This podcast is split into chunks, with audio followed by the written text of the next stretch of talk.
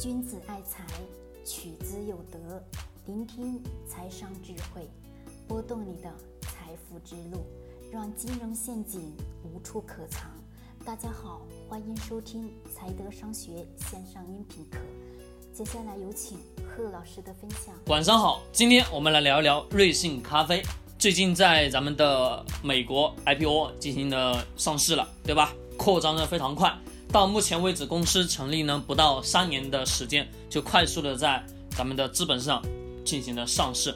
我们能看到的是，从最开始，最我们普通老百姓接触到这个瑞幸咖啡的时候，也就是朋友推荐，或者说呢是首先是免费喝，免费喝之后推荐一个朋友就能获得两杯咖啡，对吧？这一么一种模式在不断的在市场上去圈用户，好，这是一种快速的扩充的方式，的确。圈到了非常大的用户量，跟当初的 OFO 进入市场之前也是一样，免费的让人去骑这个自行车，不收取任何的费用。慢慢的到后面收费用，但是我们能看到的是 OFO 不断的烧钱的背后，到现在为止，我们能看到大街上还有这个小黄的自行车吗？好像基本上都已经看不到了，对吧？我在长沙，我基本上大街上基本是没有看见一辆。有这个黄色的自行车了，那么这种资本的不断的推进，让企业的确快速的膨胀，快速的发展。从这个瑞幸咖啡不到这个三年的时间就已经正式了在上市了，那么整个资本的推进速度相对来说是非常的快，对吧？资本的确能促进企业的不断往前推进，这个速度过于太快，其实本质背后有伴随着相当大的风险。我们。不去说这个背后的领导人，也就是这个老板在如何的去用资本去操作这个企业，如何的去前行。我们能看到的是，这个企业的确在不断的增长。但是呢，我想问大家，到目前为止，它的这个瑞幸咖啡已经是没有盈利的，对不对？亏损八亿多，到目前为止是亏损八亿多。在一八年的五月八号，到目前为止，基本上是已经呢，在非常多的城市开出了。很多的分店，现在的它的门店基本上与它的竞争对手差不多，得要持平了。它的竞争对手星巴克，星巴克在我们的中国存活了多长时间？非常长长的时间吧。而它呢，用了不到这么两年的时间，不到两年这么时间就快速的在这个市场上扩充了这么大。其实背后呢，更多的是资本不断的推进。我们能看到的是，从这个公司各次它的。招股说明书当中去披露出来的信息，发现其融资金额相当大，相当的惊人。的确，靠资本的这种方式方法推着企业前进的确很快。那么我这我们这里呢，根据我们自己普通老百姓的生活习惯，我们去了解一下。我问大家一个问题：你经常的喝咖啡吗？我问大家，好像是都不会吧？不会说经常性的去喝咖啡。相相对上像我来说，我基本上不喝咖啡。那么很多的普通的老百姓，他的消费习惯当中，对于这个咖啡的需求并不是非常的强烈。再加上原有的他的星巴克占有了大量的用户，他目前呢用免费的方式在不断的圈用户，圈用户最后呢产生了亏损。我们也知道，在这个网络时代，目前的这种情况，也是谁手上有流量，谁就是能挣钱，谁就是有价值。的确也算是如此。但是我们能看到的是，问大家一个习惯，好吧？我们能看到的，并且我们能知道的一个习惯，一个免费的这个咖啡，你喝完之后，你第二次你还会再去花钱购买吗？中国人的心理都不会，对吧？有大量免费的东西，你是喝完之后，你不会再去了，这是一个方面，对不对？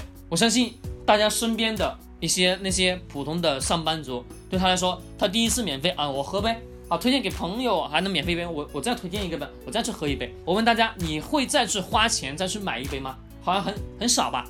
基本上中国的普遍的这种情况，大部分的人都会存在这种啊，有免费的就喝喝免费的，我干嘛还得要花钱去买呢？基本上喝完那一两次之后，就不会再去花钱买了，这是一种原因。还有一点，这个咖啡，瑞幸咖啡，它的打出的主题什么？它其老板。是要以非常快速的速度去让这个出制作好一杯咖啡，对不对？速度非常快，在两分钟之内就把一杯咖啡去做好。的确速度很快。那么我问大家，这种快速的去制作咖啡的这种过程，都是用机器的，还是我们传统的我们所能知道的，基本传统的都是手磨咖啡，对吧？手冲咖啡。那么这个可能相对来说时间要长一点点。从机器当中所做出来的这种咖啡，它的口味是不是单一的？口味是单一的。那么对于普通大部分的消费者，他所要去选择咖啡的种类的时候，就相对来说比较少。我们能看到的瑞幸咖啡当中，二十一块、二十四块跟二十七块的这三个价位，对不对？那么这些当中，我们只有基本上也就这几个口味去选择，口味的这个品类会于很小。那么满足的呢，只是一小部分的用户需求，那更大的一个用户需求可能就没有那么好了。那么如果说我是手冲的客户，他说他想要喝某一种类型的咖啡，那我自己可以手冲的去给他去做某一种咖啡，对吧？而瑞幸咖啡所打的主题是快速的，在两分钟之内就把一杯咖啡去做好，的确速度很快又便捷，况且它的方式呢属于轻资产，轻资产就是说在这种核心地段。他不需要去租很大的店面，他只需要去租一个制作咖啡的这种地方，雇两个员工就 OK 了，有机制不断的操作，对吧？这个过程的确属于很轻资产的这种方式，它属于连锁型的企业的下方，在整一个实体店的行业来来讲，算是比较轻资产的产业了，对吧？这是一种特点。但是好，说完这些之后，但是呢，我们去思考一下它的这种方式。快速的出咖啡，并且口味单一，它满足的人群比较少，还有再加上我们普通的人的习惯，生活习惯当中，对于喝咖啡这件事，并不是非常的那种干嘛，非常的那种，需需求量比较大。相对来说，我所认识的很多朋友当中，喝咖啡的真的很少很少，可能偶尔的话会喝一那么一两次，但是普遍的情况下，我们都不会去喝，对吧？虽然说靠资本的这个企业在不断的往前去推进，其背后有大量的资金去运作，我们能从它的招股说明书当中能看到，其不断的融资，它的融资金额非常的吓人。到目前为止，正式的在美国进行上市，整一个流程下来，我问大家，你们去看好这个企业吗？其实本质上，资本推进过快，就像 YFWorld 的这个自行车，现在你根本看不到了。很多的这种类似的这种靠资本运作不断的推着企业往前走，到最后基本上也就是一两年、两三年之后就再也看不到这个企业了。所以说呢，资本的不断推进的确是算是好，能促进企业快速发展，但是最后存活下来的又算是特别的少数。